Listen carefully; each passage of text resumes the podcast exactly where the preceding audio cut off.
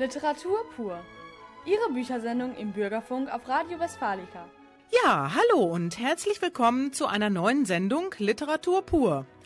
Es begrüßen Sie heute am den Mikrofonen Carola Peitzmeier, Claudia Kleine-Niermann und Sabine Berges.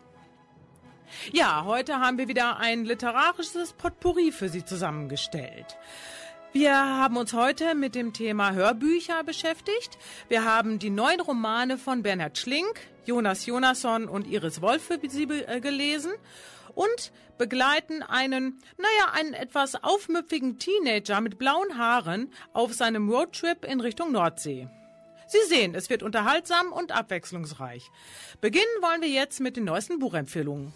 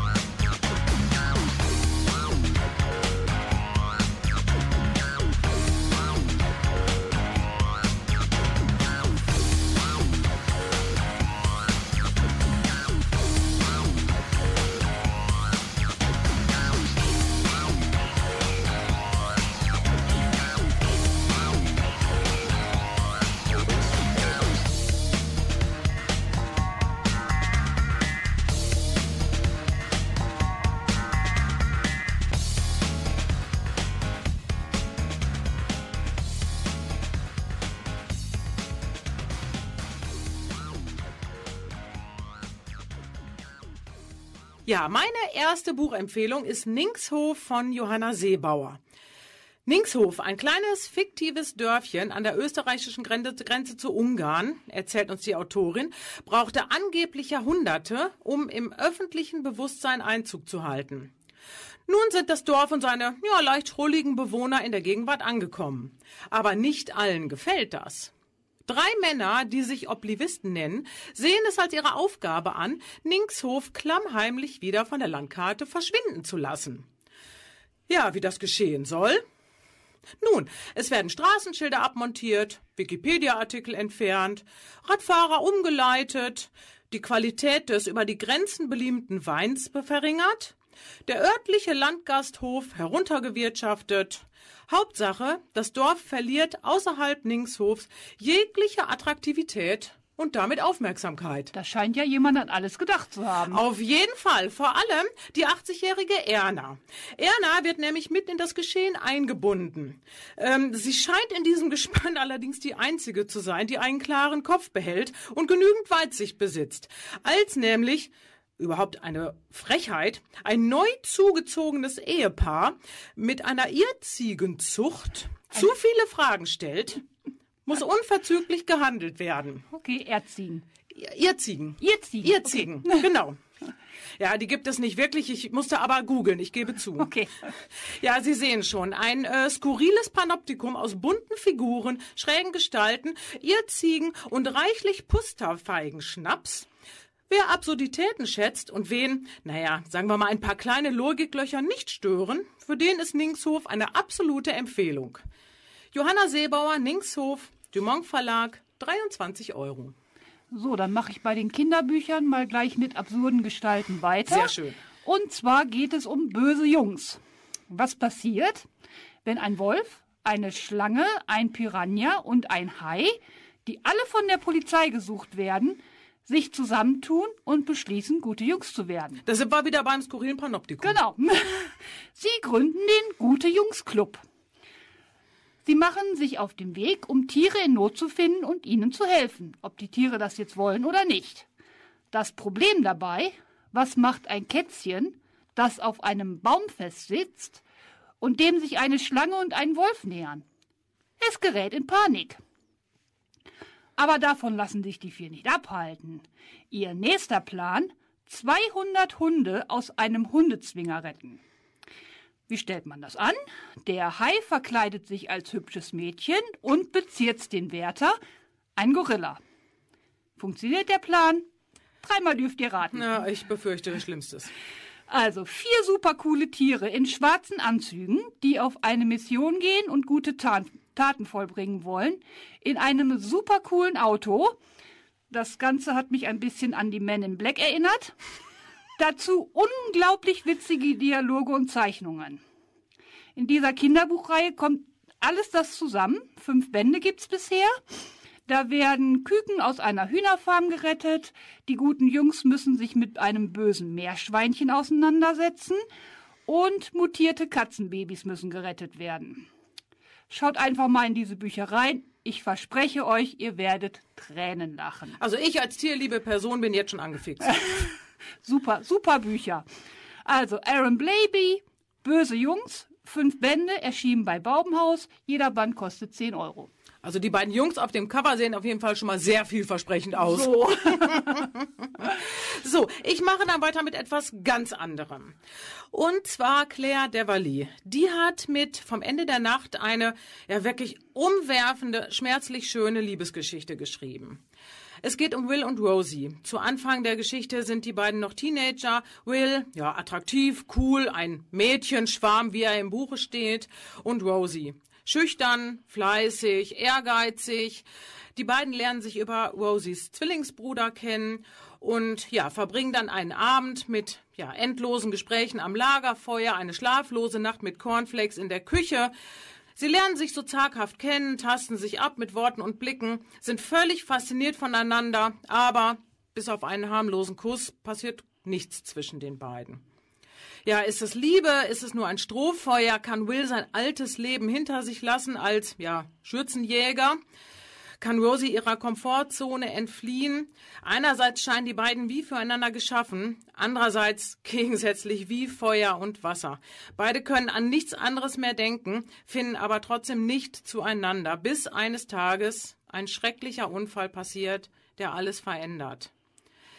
Der Roman ist aber nicht nur eine Liebesgeschichte. Er beschreibt ganz einfühlsam, wie das Leben so spielen kann. Es geht um Verlust, es geht um Schuldgefühle, welche einen ganzen Lebensweg mit seinen Entscheidungen beeinflussen können. Für mich eine sehr emotionale und gefühlvolle Geschichte, die mich, die normalerweise überhaupt gar keine Liebesgeschichten mag, wirklich sehr berührt hat. Claire Devaly vom Ende der Nacht, Hansa Verlag, 22 Euro. Klingt sehr interessant. Ich habe noch mal eine Kinderbuchreihe und zwar heißt diese Niemals den roten Knopf drücken. Es geht um Egon und Jojo. Die beiden sind beste Freunde und gemeinsam haben sie den Forscherclub gegründet. Egon ist der Kopf der Bande, Jojo ist der Sicherheitschef, weil der einfach Schiss vor allem hat und äh, immer Angst hat, dass irgendwas schief geht. Deswegen muss er immer die Sicherheiten überprüfen. Und er muss immer hinter Egon aufräumen wahrscheinlich. Auch das, ja. und dann ist da noch Opa Werner. Opas sind ja sowieso meistens toll. Aber der Opa Werner, der ist der wissenschaftliche Berater und Ausrüster, denn der hat eine ganze Garage voll mit Krams und da kann man immer irgendwas finden, was man in die Experimente einbauen Ein kann. Paradies für kleine Jungs. Aber sowas von. Also, Egon will halt unbedingt alles erforschen, was auf der Welt passiert, um die Menschen vor Katastrophen zu, zu retten. Und dabei meint seine Mutter, dass er selbst eine wandelnde Katastrophe wäre. Ach Quatsch. Nein, überhaupt nicht. Bei seinen Forschungen geht immer irgendwas schief und so hangelt er sich halt von einem Missgeschick ins nächste. Und was das mit dem roten Knopf auf sich hat, Das hätte ich jetzt auch gern noch gewusst. Dafür müsst ihr die Bücher lesen. Ach Mensch. Also es gibt bisher vier Bände. Es geht um Vulkane, um Roboter, um Dinos und um Raketen. Und das Tolle in diesen Büchern ist, es ist in jedem Band am Ende äh, werden Experimente und Basteltipps vorgestellt. Die sind einfach und praktisch ohne ganz viel Zubehör nachzumachen. Ach so, ich dachte, dann ist hinten so ein kleiner roter Knopf und den kann man Nein, drücken. nein, nein, Ach, du musst schade. schon ein bisschen arbeiten musst du Okay. selber. Also interessant und lustig, die Bücher. So ungefähr für alle Forscherinnen und Forscher ab neun Jahre. Von Kathi Naumann, niemals den roten Knopf drücken, vier Bände, erschienen bei Kosmos, jeder Band 12 Euro.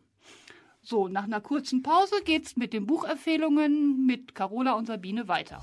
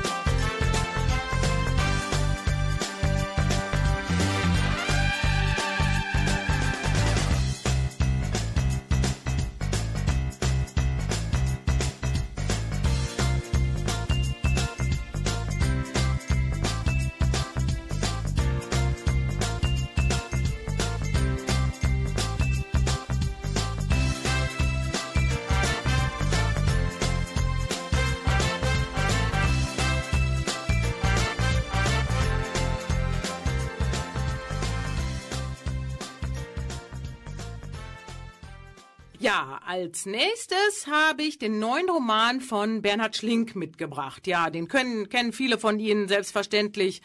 Ähm, hat Bücher geschrieben wie der Vorleser oder die Enkelin. Ähm, das Wochenende. Genau, genau. Das Wochenende, das war diese RAF-Geschichte, ja. auch ganz tolle Geschichte. Ja, in seinem neuen Roman Das späte Leben erzählt er uns über den 76-jährigen Martin, der ähm, ja eine schreckliche Diagnose kriegt. Er ist unheilbar an Krebs erkrankt und nur noch wenige Monate zu leben. Ja, nun steht er vor mehreren Fragen. Wie soll er dies seiner deutlich jüngeren Frau und deren gemeinsamen sechsjährigen Sohn beibringen? Man finde ich ja schon sportlich, ja, 76 schon... und sechsjähriger Sohn, aber gut. Ja, ähm, ja, wie will er seine letzten Lebenstage mit seiner Familie eigentlich nutzen? Was kann er an Erkenntnissen über das Leben, dem Sinn und die Hoffnung weitergeben? Ja, das will ja auch seine Frau vor allem, dass genau, es da weitergeht. Genau. An das Sohn, an den Ja, Sohn. genau. Und ja, und vor allem, was will er, will oder soll er seinem Sohn hinterlassen? Und wie? Soll er ein Video aufnehmen? Soll er ihm einen Brief schreiben? Naja, inmitten seiner Suche nach Projekten äh, vermutet Martin, dass seine Frau einen Liebhaber hat. Er spricht sie aber bewusst nicht darauf an. Auch als sich die Vermutung bewahrheitet, schweigt er und er lässt ihr diese außerehelichen Glücksmomente. Mhm. Oder hofft er gar, dass dieser nach seinem Tod seinen Platz einnehmen könnte. Ja, das ist wohl so ein bisschen im Hintergrund. Ich glaube, ich, dass er denkt, dann hat, dass der Sohn auch einen Anspruch. Dass der Sohn gut versorgt wird. Ich glaube, ja. das hat er im Hinterkopf. Ähm, ja, Schlink beschreibt hier in seiner gewohnt, ja, etwas nüchternen Sprache, wie Martin versucht, seine letzten Monate zu gestalten. Er versucht es mit beeindruckender Würde und Klarheit. Und selbst dann, als er bemerkt, dass etwa das Leben seiner geliebten jungen Ehefrau auch ohne ihn weitergehen wird. Ja, für mich ein beeindruckendes und berührendes Spätwerk, das auch, denke ich, ganz sicher viel vom Autoren selbst ja, in also sich trägt. ich fand es aber auch sehr beeindruckend. Ja, muss das ich auch sagen. Geschrieben. Mhm, ja. Ja, Bernhard Schlink, Das späte Leben, Diogenes Verlag, 26 Euro. Ja, und ich habe jetzt die Buchempfehlung von Uwe Timm, Alle meine Geister, das ist der neue Roman. Uwe Ach, der Timm, hat doch die Entdeckung der Currywurst damals Genau, das war eigentlich das beste Buch. Das war hervorragend. Bekannt auch ist er natürlich durch Rennschwein Rudi Rüssel, das damals den deutschen Jugendbuchpreis bekommen hat. Stimmt, und was auch verfilmt wurde. Genau. Mhm. Und jetzt geht's also über seine Jugend das ist ja im Moment ein sehr beliebtes Thema. Auf jeden Fall, ja. Auf dem Markt. Nach dem Krieg kehrt die Familie ins zerstörte Hamburg zurück und der Vater eröffnet dort ein Pelzgeschäft und natürlich soll der Sohn nach Abschluss der Volksschule dann auch in seine Fußstapfen treten. Er gibt ihn deshalb als 14-Jährigen in einen bekannten Pelzbetrieb in Hamburg und ähm, dann gibt es in dem Buch zwei Handlungsstränge. Auf der einen Seite geht es um das Kirschner Handwerk und auf der anderen Seite um die literarische Entwicklung des, von Uwe Timm selbst. Das Kirschner Handwerk fand ich sehr interessant. Das ist ein ganz detaillierter Einblick in, ja, in, wir kennen das ja eigentlich gar nicht Nein, mehr. Pelz das trägt ist, man ja einfach nicht mehr. Genau. Das ist eigentlich fast ein ausgestorbenes Handwerk. Aber es ist Ähm, Uwe Timm muss das damals auch schon damals wirklich beeindruckt haben. Es ist toll, wie er da sich in dieses Handwerk hineinschmeißt, Mhm. auch bei seiner Lehre. Es geht um Material, um Stoffe, wie die zusammengepackt werden, die Pelze und Verarbeitung. Also es ist sehr interessant. Gleichzeitig ist auch ganz interessant, der eine, die Lehrwelt damals, die ja völlig von unserer heute unterschieden ist, diese hierarchische Struktur. Das war dann in den 60ern. Ja, Ja. Genau. Und ähm, dann geht's auf der anderen Seite geht's um diese literarische Entwicklung von Uwe Timm. Er erzählt dann detailliert, in welche Bücher er in dieser Zeit gelesen hat, wer ihm die empfohlen hat. Also es sind natürlich sehr bekannte Werke dabei, es werden auch Ausschnitte zitiert. Und ich fand, es waren ein bisschen zu viel lange Zitate. Er versucht auch dann die, diese Literatur ins gesellschaftliche und politische Leben einzubinden. Das klingt ihm auch ganz gut. Aber während das Kirchner Handwerk wirklich beeindruckend ist, fand ich diese Literaturszenen auf Dauer dann doch etwas lähmend. Ach, das ist ja schade. Fand ich eigentlich, also Ja. vor allem, ich habe auch selbst Bücher, die man gelesen hat, gut. Aber wenn man sie dann nicht gelesen hat, ich habe nicht mich jetzt angesprochen gefühlt, die jetzt nochmal nachzulesen. Aber insgesamt fand ich es trotzdem ein interessantes Buch. Mhm. Und man hat viel da mitgenommen aus Uwe Timms Ja, Leben. also klingt trotzdem sehr interessant. Uwe Timm, Alle meine Geister, Kiepenheuer und Witsch, 25 Euro. Ja, da haben wir ja beide heute ähm, beide einen Alt Altmeister der deutschen Literatur quasi gewählt. Ja. So, dann habe ich noch den neuen Roman von Iris Wolf. Ähm, in Lichtungen, dem neuen Roman von Iris Wolf, geht es um Lev und seine beste Freundin Kato aus Kindertagen. Zwischen den beiden existiert eine ja unverbrüchliche Verbindung, die den beiden Heranwachsenden im kommunistischen Vielvölkerstaat Rumänien Halt bietet. Beide verlieren sich im Erwachsenenalter aus den Augen, gehen eigene Wege, bis Lev eines Tages eine Karte aus Zürich enthält mit den Worten Wann kommst du? Oh, interessant. Und der Clou dieser Geschichte ist, sie wird komplett rückwärts erzählt. ach, Sie beginnt also mit Kapitel 9 und, geht immer weiter bis Kapitel 1. Also wir, wir beginnen quasi mit der Gegenwart und gehen mit Lev und Kato gemeinsam kapitelweise immer weiter in die Vergangenheit und erwa- erfahren dann so nach und nach, wie die beiden sich kennengelernt haben. Ganz zu Anfang erfahren wir allerdings bereits, dass alles mit einem tragischen Unfall begann. Und wie das dann so aufgelöst wird, das erfahren wir so nach und nach. Also wir müssen immer sehr, sehr aufpassen beim Lesen, weil, weil Figuren vorkommen in der Geschichte, wo man eigentlich ganz genau weiß, die werden noch eine große, Große Rolle spielen, ja. Das ist ganz, ganz tricky. Raffiniert, Also hat mir ja. gut äh, gefallen. Und wir tauchen während der Reise, das fand ich auch sehr interessant, tief in die Geschichte Rumäniens ein. Also wir erleben das Land Mhm. vor und nach der Revolution, wo dann immer mehr Menschen das Land Richtung Westen verlassen wollten. So auch Cato, die sich gerne ja künstlerisch auslassen möchte, Länder bereisen möchte. Ähm, während Lev eher an seiner Heimat hängt, er bleibt im Land, er geht zum Militär und arbeitet später im heimischen Sägewerk. Den zieht es also überhaupt nicht weg. Ähm, weg. Ja, beide hatten sich eigentlich nichts sehnlicher gewünscht als die Öffnung der Grenzen. Aber als es soweit ist, wissen beide irgendwie nicht so richtig, was mit ihrer neu gewonnenen Freiheit anzufangen. wahrscheinlich vielen ergangen sein. Ja, das denke ich auch. Manchmal ist man dann auch einfach überfordert mit den Ja. Möglichkeiten, die sich einem bieten. Ja, dieses Buch ist, wie ich finde, wie auch schon der vorherige Roman, Die Unschärfe der Welt, der mir auch schon sehr gut gefallen hat, sprachlich und inhaltlich einfach brillant. Es ist schon jetzt mein persönliches Highlight des Frühjahrs. Ja, guter Tipp. Iris Wolf Lichtung, Verlag Klett-Cotta, 24 Euro. Ja, und ich habe dann noch David Safier dabei. Den, die Miss Merkel, Mord auf hoher See. Ach, das ist herrlich. Jetzt, das ist jetzt der dritte Band der Krimiserie um die Ex-Kanzlerin. Und während mir der zweite nicht so gefallen hat, fand ich den jetzt wieder sehr Ah, spannend. ich wollte gerade fragen, ob die alle drei dieselbe Qualität haben Nee, also oder Der zweite war nicht so meiner. Aber jetzt ist Miss Merkel mit ihrem Mann, ihrem Bodyguard, mit der Freundin, die auch gleichzeitig die Freundin des Bodyguards ist, ähm, dann mit dem deren gemeinsamen Baby und dem Mops unterwegs. Und Aber der Mops hat jetzt einen anderen Namen, oder? Richtig. Er heißt nicht mehr Putin. Nein, er heißt nicht mehr Putin. Das äh, wird auch genau erklärt in dem Buch. Und ähm, wie gesagt, die machen sich zu einer Krimi-Kreuzfahrt auf der Ostsee. Stechen die ein. Und ähm, sie Angela Merkel erhofft sich dort oder Miss Merkel Anregungen für ihr eigenes Krimi-Debüt zu erhalten.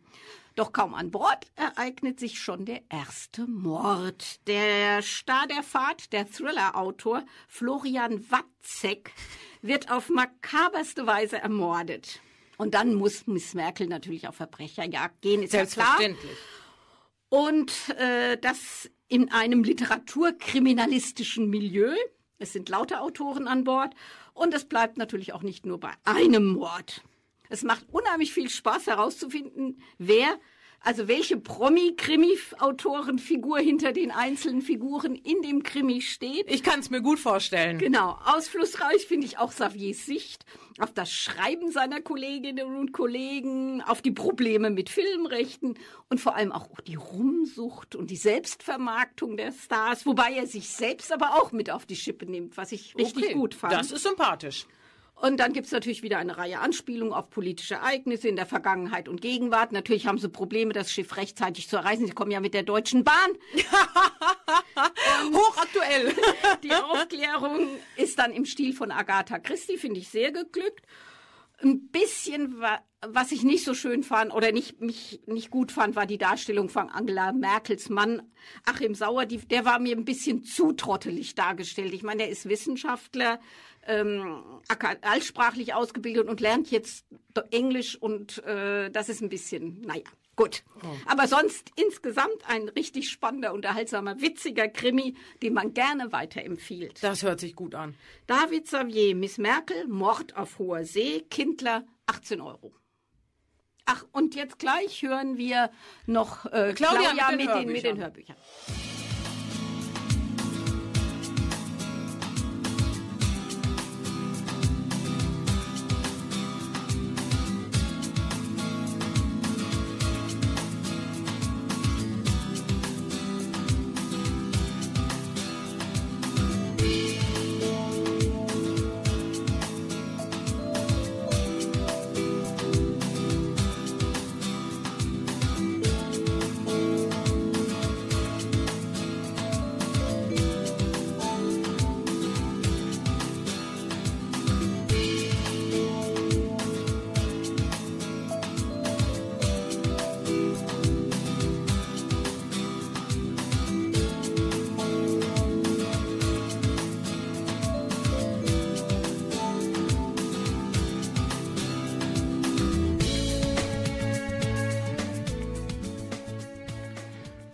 Hörbücher hatten wir noch nicht oft hier im Programm. Ich möchte euch heute etwas äh, ganz Besonderes, Außergewöhnliches vorstellen.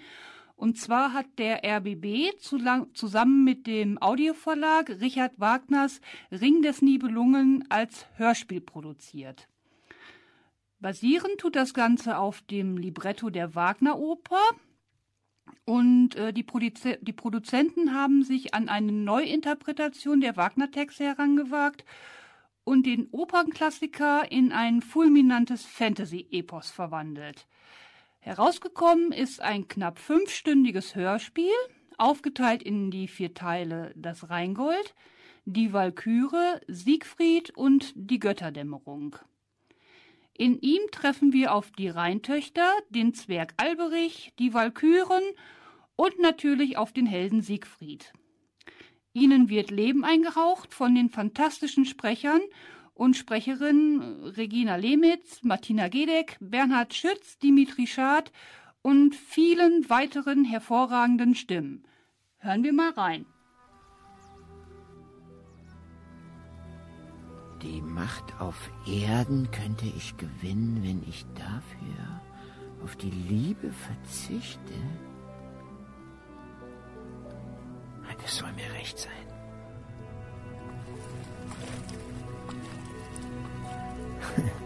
Spottet nur weiter da oben.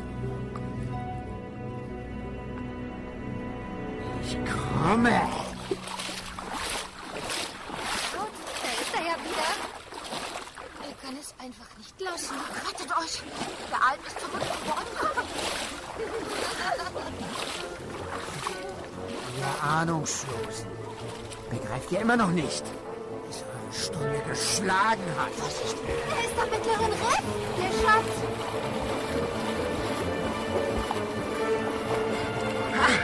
Zu spät.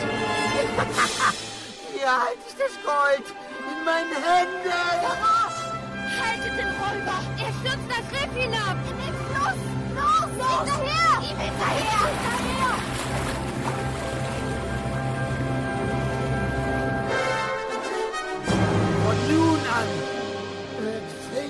Finsternis euch umgeben.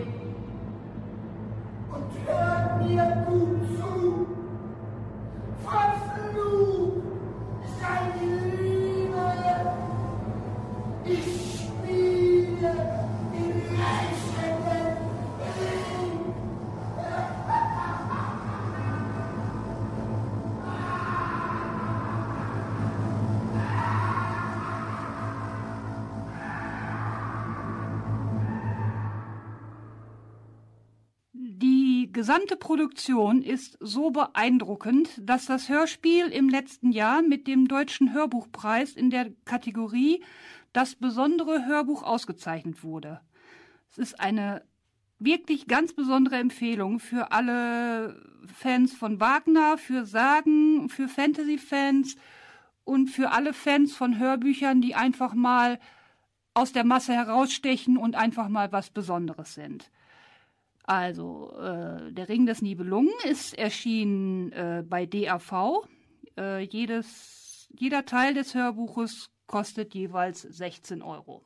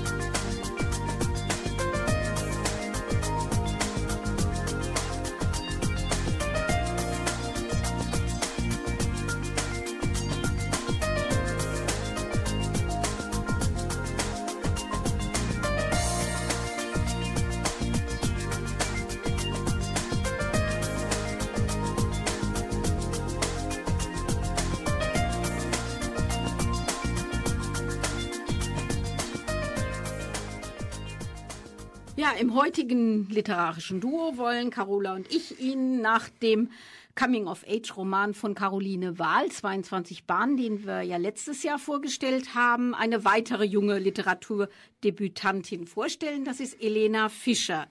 Mit Paradise Garden war sie für den Deutschen Buchpreis 2023 nominiert und jetzt steht sie auf der Longlist des Deutschen Hörbuchpreises. Ganz kurz zum Inhalt. Ähm, die Hauptperson ist Billy, 14 Jahre alt. Sie lebt mit ihrer Mutter unter recht ärmlichen Verhältnissen in einem Hochhaus irgendwo in Deutschland. Die Mutter hält die beiden mit zwei Jobs über Wasser. Und äh, die beiden haben Spaß dran, an Musikquiz teilzunehmen und dann schaffen sie es tatsächlich auch einmal einen zu gewinnen. Und jetzt soll, wollen sie damit mit dem Geld, dem gewonnenen Geld, zum ersten Mal in ihrem Leben Urlaub machen an der See. Und da platzt dann plötzlich die Mutter von, also Billys Großmutter. Ur, ja, Billys Großmutter einfach in den Haushalt rein und steht vor der Tür und alles läuft aus dem Ruder. Genau. Wie Ja, siehst du die Beziehung zwischen Tochter und Mutter? also die beiden haben ja, muss ich sagen, eine ganz, ganz tolle Beziehung zueinander. Also die ähm, Marika, Ja, das ist die Mutter. das ist die Mutter, ähm, das ist für die Billy ja, ja der, ich würde sagen, der wichtigste Mensch überhaupt. Also ähm, die beiden haben ja eine ganz, ganz liebevolle Beziehung. Genau, und und, ich finde es ja auch vertrauensvoll auch Ja, miteinander. genau, gehen die um. genau. Ähm, ich meine, die Billy ist ja schon, die ist ja so ein bisschen aufmüpfig, so typisch Teenagerin. Sie ist manchmal sehr aufbrausend, Hat auch aber Schwankungen, auch diese typischen genau. Schwankungen, ja. Sehr verletzlich ist sie manchmal, aber die Beziehung zwischen den beiden Ja. ist unglaublich liebevoll, ob- obwohl das Geld ja wirklich immer knapp ist. Ja. Also ähm, Da ist ja toll, wenn sie am Anfang des Monats einmal sich so einen tollen Eisbecher leisten können, nachdem ja auch Paradise Den Garden. Paradise Garden, Ja. genau. Den können Sie sich aber nur am Monatsanfang leisten, Genau. weil zum Monatsende reicht es meistens nur noch mit Nudeln und Tomatensauce.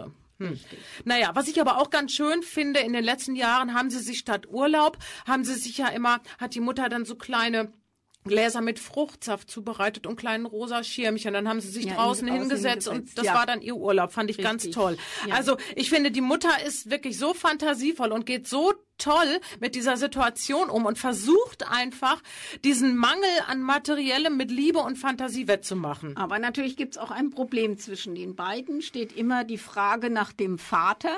Ja, der Vater ist quasi ja unbekannt, beziehungsweise Marika gibt den Namen des Vaters nicht Sie, preis. sie gibt ja so und so eigentlich überhaupt nichts aus ihrer Jugend preis. Also Nein, da, überhaupt da nichts. macht sie dicht. da, Sobald, ma- da blockt sie völlig sobald ab. Genau. Elena fragt, äh, da ist nichts zu machen. Es existiert nur ein paar weiße Cowboy-Stiefel, die angeblich der Vater der Mutter irgendwann mal geschenkt hat. Und die zieht sie sich an, wenn sie sich abends hübsch machen will. Genau. Und da die spielen ja dann hinter später auch noch eine, eine Ganz Rolle. genau, ganz genau. Ja, und dann kommt die Großmutter Ja. und, aus Ungarn. Und wie ist das Verhältnis einmal zu Marika, zu der, also Mutter zu Mutter und Großmutter zur Enkelin?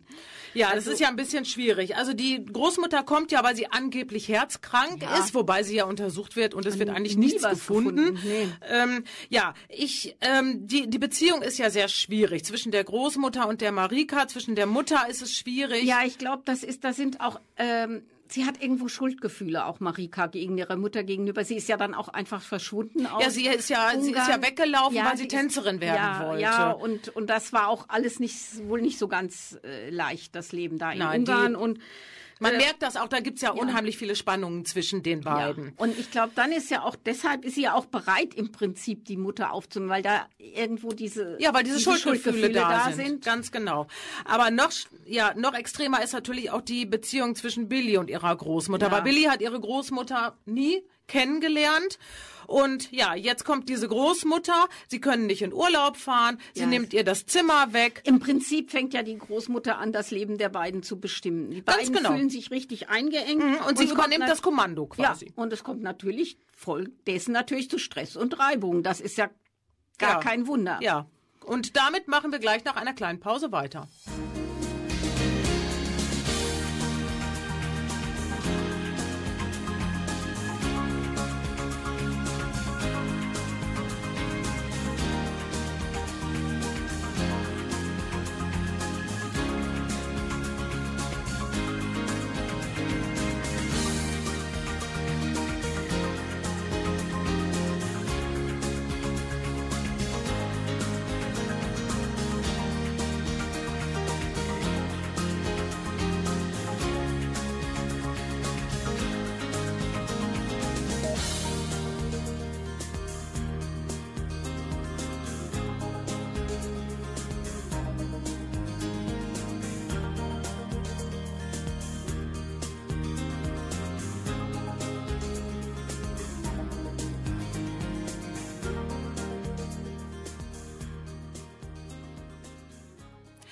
Weiter geht's mit dem zweiten Teil unseres literarischen Duos.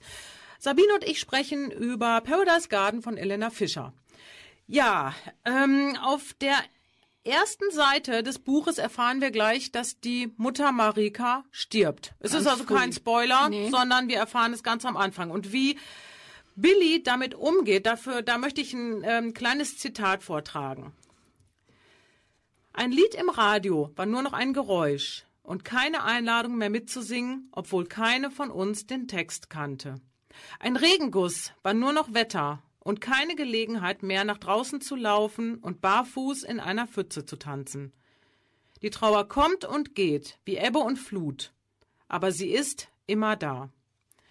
Ja, wie äh, geht Billy damit um, dass ihre Mutter stirbt? Ja, das wird ja ausgelöst im Prinzip letztendlich, auch wenn die Großmutter nicht schuldig, aber durch dieses, diese, was wir vorhin schon geschrieben haben, diese schwierige Beziehung zwischen Mutter, Großmutter.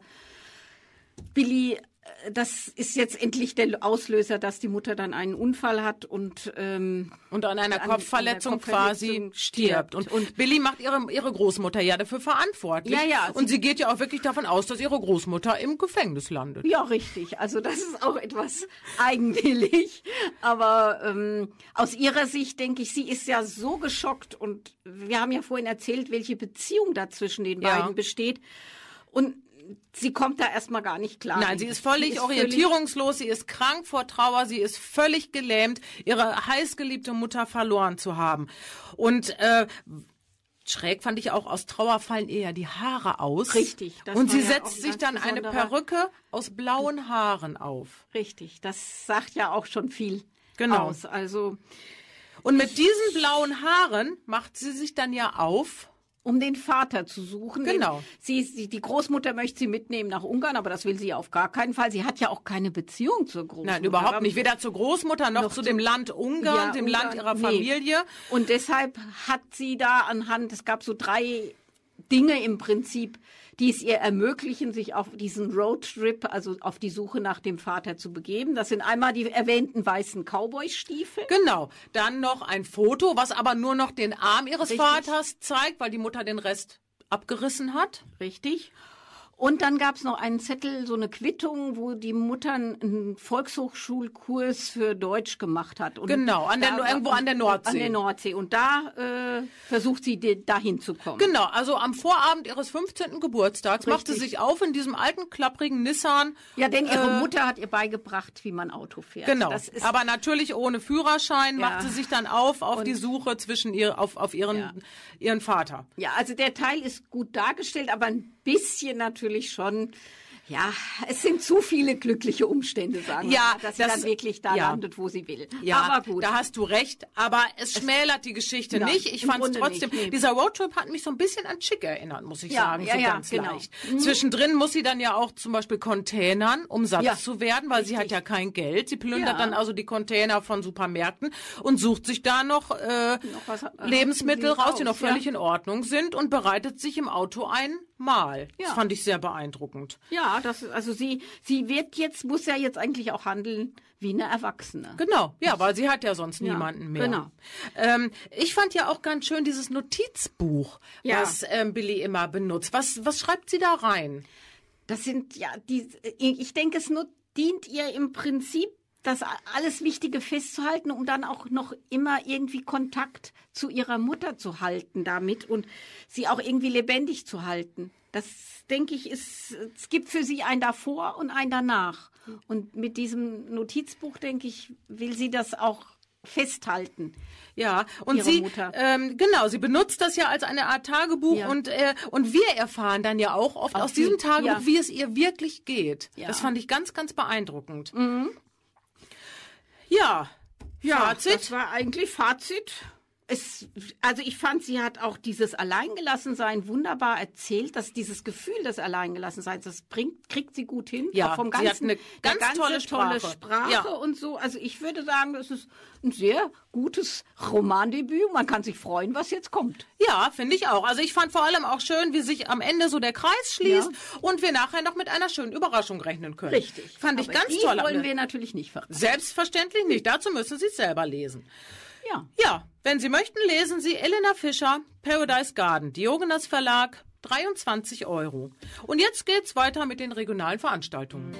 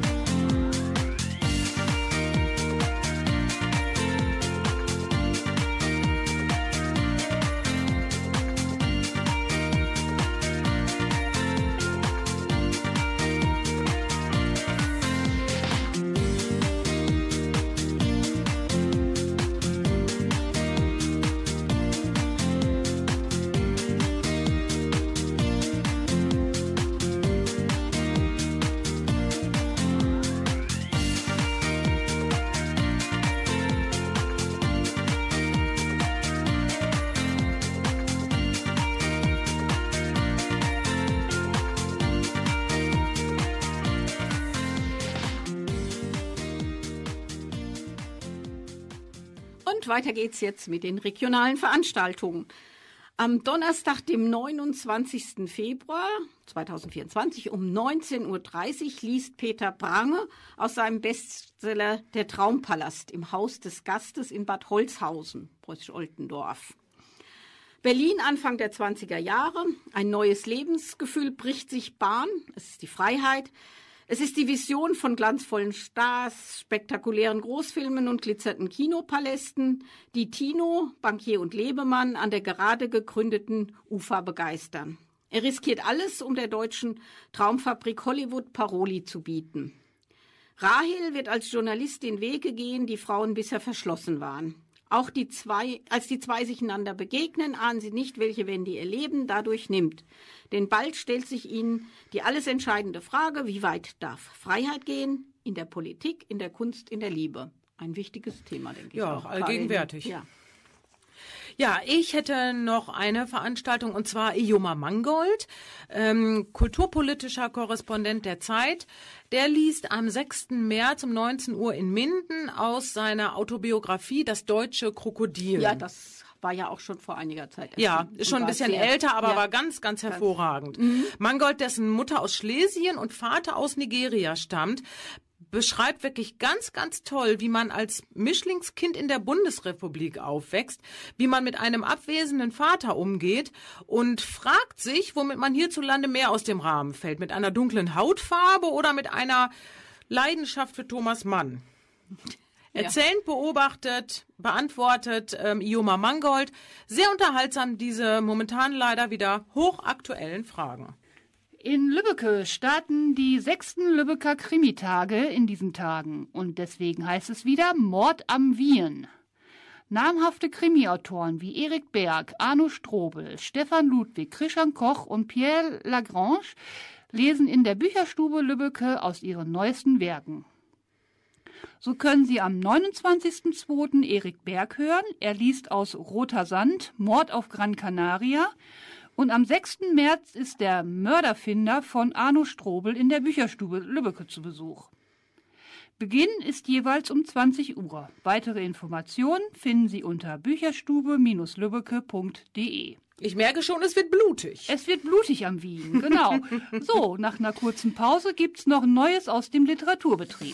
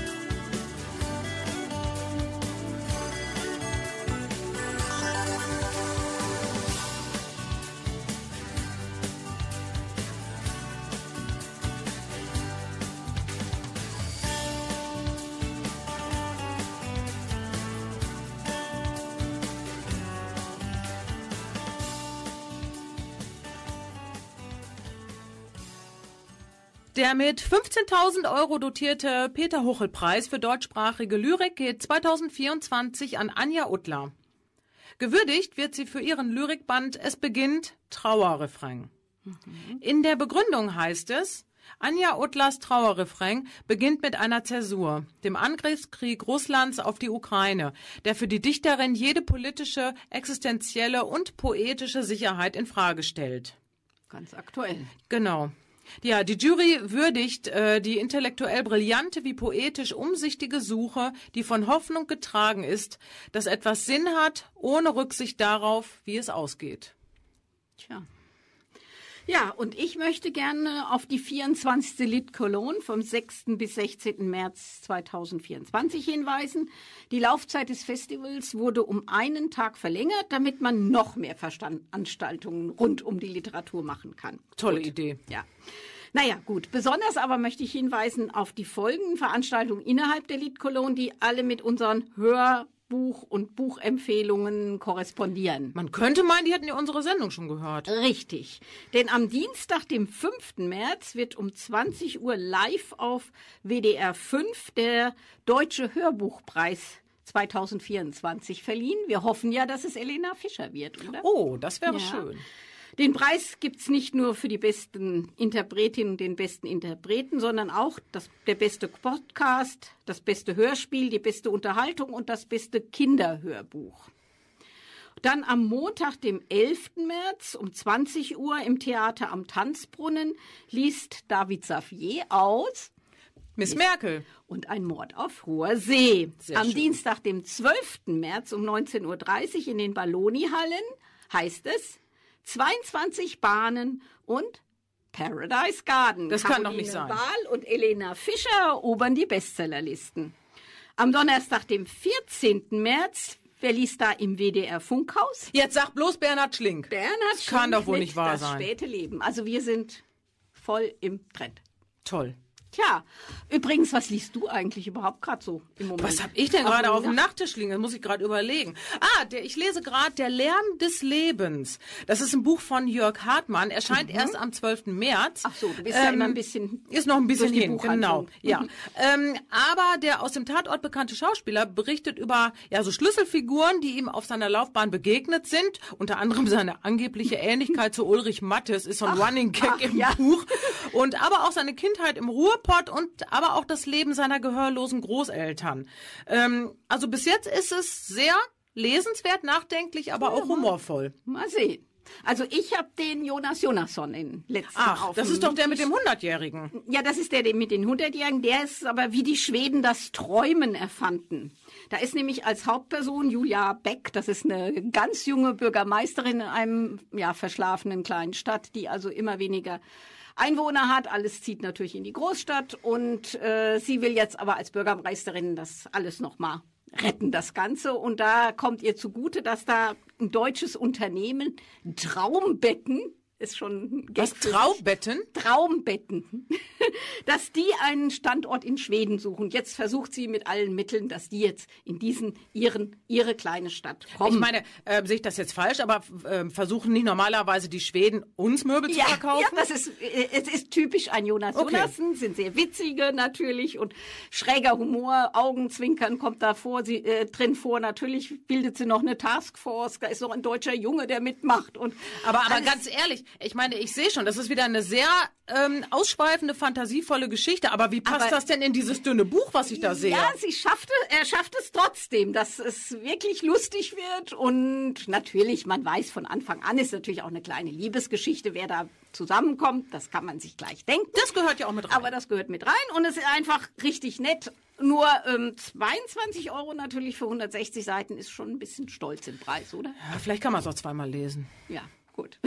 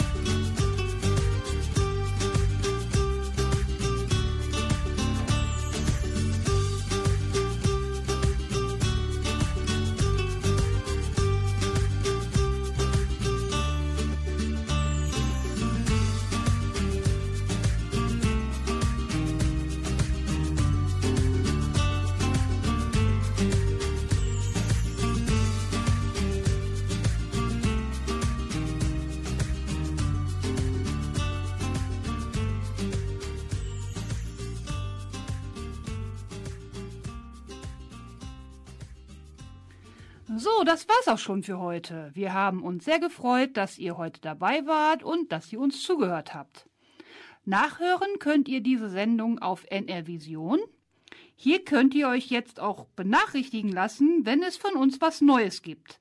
Praktisch ein Abo auf Literatur pur. Folgt uns auch gerne auf Facebook und Instagram. Am Ende bedanken wir uns natürlich bei Reinhard Schumacher in der Technik.